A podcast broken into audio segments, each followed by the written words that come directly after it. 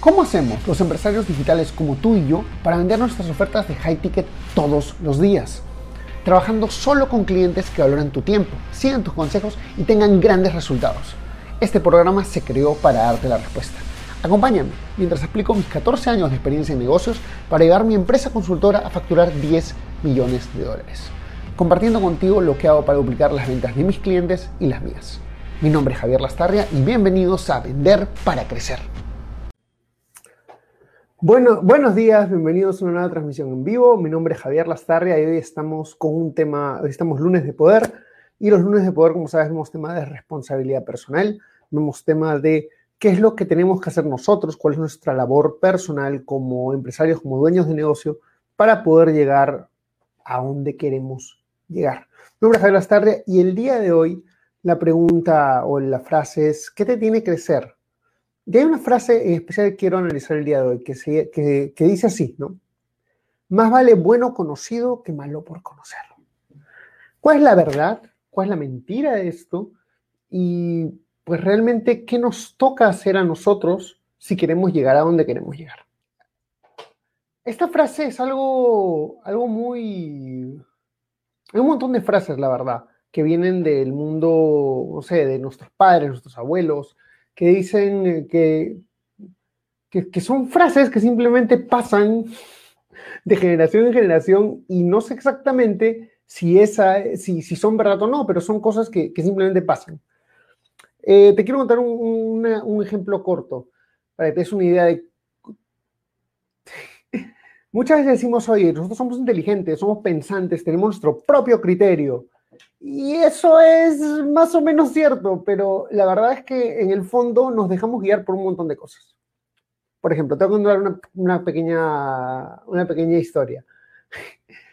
Decía que había una, una pareja de recién casados y eh, la esposa estaba, eh, ¿cómo se llama esto? Estaba cocinando un enrollado, ¿ok? Entonces, eh, la esposa está cocinando un enrollado y agarra y le corta un lado y lo mete al horno. Y el esposo le pregunta, oye, ¿por qué cortaste un lado y lo metiste al horno? dices, ah, no sé, pero así lo hace mi mamá. Entonces, a los días hablaron con la mamá y dijeron, señora, su hija siempre corta un lado enrollado y lo mete al horno. ¿Por qué? Y dice, ah, no sé, así lo aprendí yo porque así lo hacía mi mamá. Y pues hablando de la abuela, entonces a las semanas hablan con la abuela, se encuentran y dicen, señora, una pregunta, ¿por qué eh, corta el enrollado en, un lado y, lo mete al horno?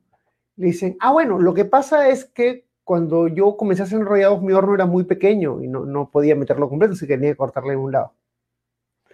Entonces, se pueden armar un montón de teorías. Se me puede decir, no, es que le cortan el, un lado del enrollado para que tenga jugo, para que para que pase el calor. Puedes inventar 10 millones de cosas. Al final, solamente estamos justificando un motivo por el cual seguimos una tradición, entre comillas. Eh, y eso es lo que es esta frase. Más vale malo por conocido que bueno por conocer. Mira, voy a ser completamente directo y honesto contigo. Esta frase lo único que dice es, tengo miedo al cambio.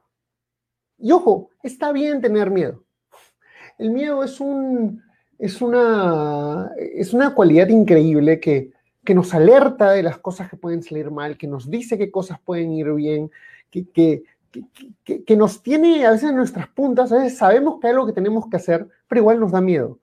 Hay veces que, eh, anteayer, estaba hablando con un, con un amigo eh, y él estaba detenido, no hace nada. Y yo le dije, viejo, estadísticamente es improbable que no consigas un cliente, estadísticamente es imposible que no tengas éxito. Eh, pero te da miedo. ¿Ok? Te da miedo. Acepta que te da miedo y sigue para adelante. Eh, y esto es algo que, se da en muchos casos. Quiero contarte las ramificaciones eh, negativas realmente de esto. Porque todas las personas, todas las empresas que crecen rápidamente,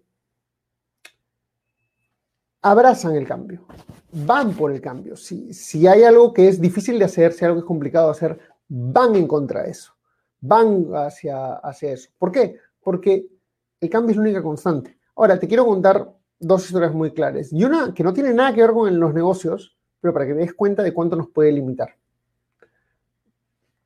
La otra sí, quédate a ti para poder dártela.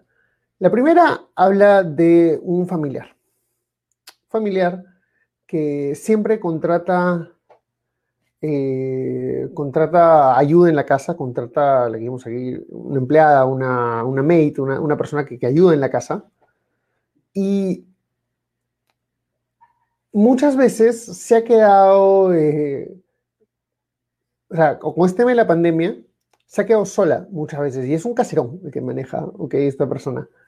Y quedarse sola significa que una mujer de sesenta y tantos años tiene que gestionar toda una casa gigante sin ayuda, ni para limpieza, ni para nada. Eh, ¿Por qué? Porque cuando se va una persona, tiene miedo de que la nueva persona no le pueda ayudar.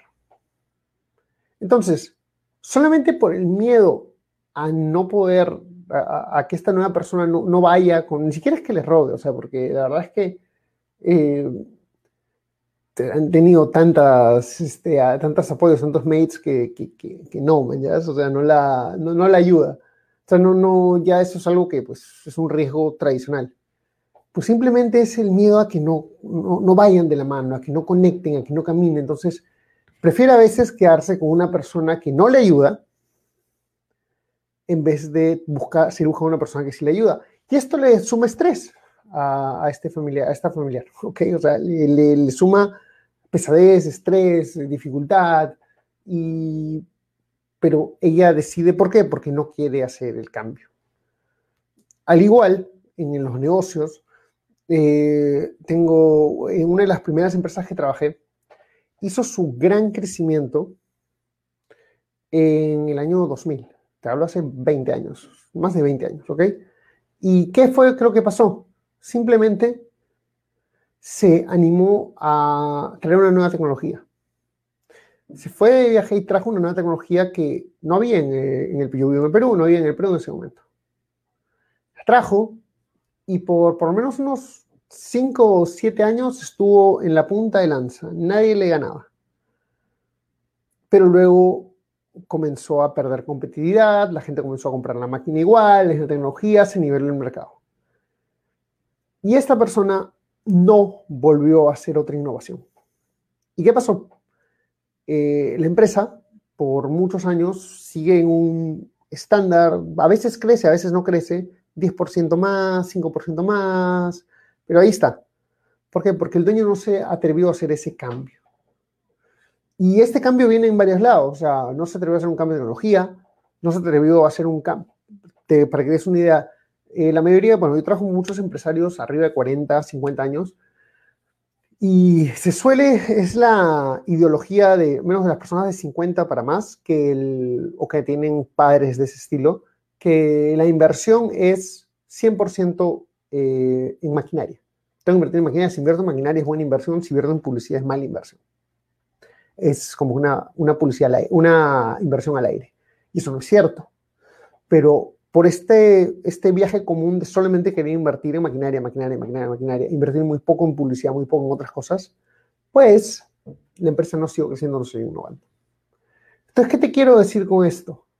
Porque esto se aplica a todo. Tengo personas en mi equipo que no se que, que, literalmente, eh, o sea, ganan bien conmigo, podrían ganar más, pero no se meten de lleno porque sus estructuras, sus ideas de qué es lo que tienen que hacer, no les permiten cambiar. Entonces, lo único que quiero decir por este live es un bastante más largo de lo que suelen ser, eh, ah, no, estamos bien, estamos bien. Eh, lo que quiero decir con esta transmisión en vivo, con este video, es simple. El cambio es la única constante. Si tú abrazas el cambio, si tú buscas cambiar, si tú buscas que puedo innovar, que puedo cambiar, que puedo mejorar, que, qué otra cosa puedo hacer, no solamente significa un nuevo producto o una nueva línea de negocios, no, a veces simplemente ¿Cómo sigo mejorando el proceso? ¿Cómo sigo haciendo el cambio? Si está funcionando un webinar, ¿cómo lo mejoro?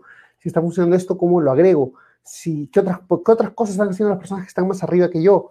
Y comenzar a modelarlo, no copiar, sino modelar, comenzar a ver qué más. Entonces, eh, pero si tú te quedas estancado en un lado, el miedo al cambio te va a ganar. Es así de simple. Eh, este es mi, plan de trabajo del siguiente año, ¿ok? Me, me demoré uno de este año, lo queda este año, la verdad.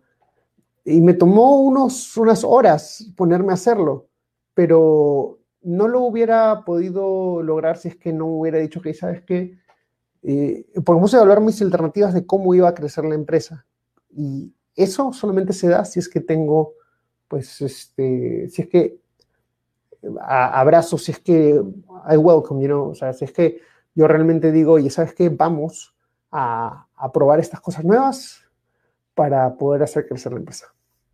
Bueno, chicos, eso es todo con lunes poder. Que tengan un lunes espectacular. Tengo una semana espectacular, una semana genial. Yo me pongo de lleno a hacer mis cosas. Tengo justo esta semana un par de piezas de contenido clave que sacar. Va a ser una semana muy interesante, así que les invito a estar conectados y eh, nos vemos pronto en otro video. Hey, ¿te gustó el contenido que escuchaste hasta ahora? Entonces te invito a ser parte de nuestra comunidad donde todas las semanas creamos nuevas cosas como cómo pasar de low ticket a high ticket o tácticas para vender 100 mil dólares al mes. Todo esto está en nuestro grupo privado de Facebook. Entra a secretosparacrecer.com y únete ahora. No olvides que si dejas tu email también te llevarás una serie de clases gratis que no están en ningún otro sitio. Anda a secretosparacrecer.com y regístrate ahora. Es 100% gratis.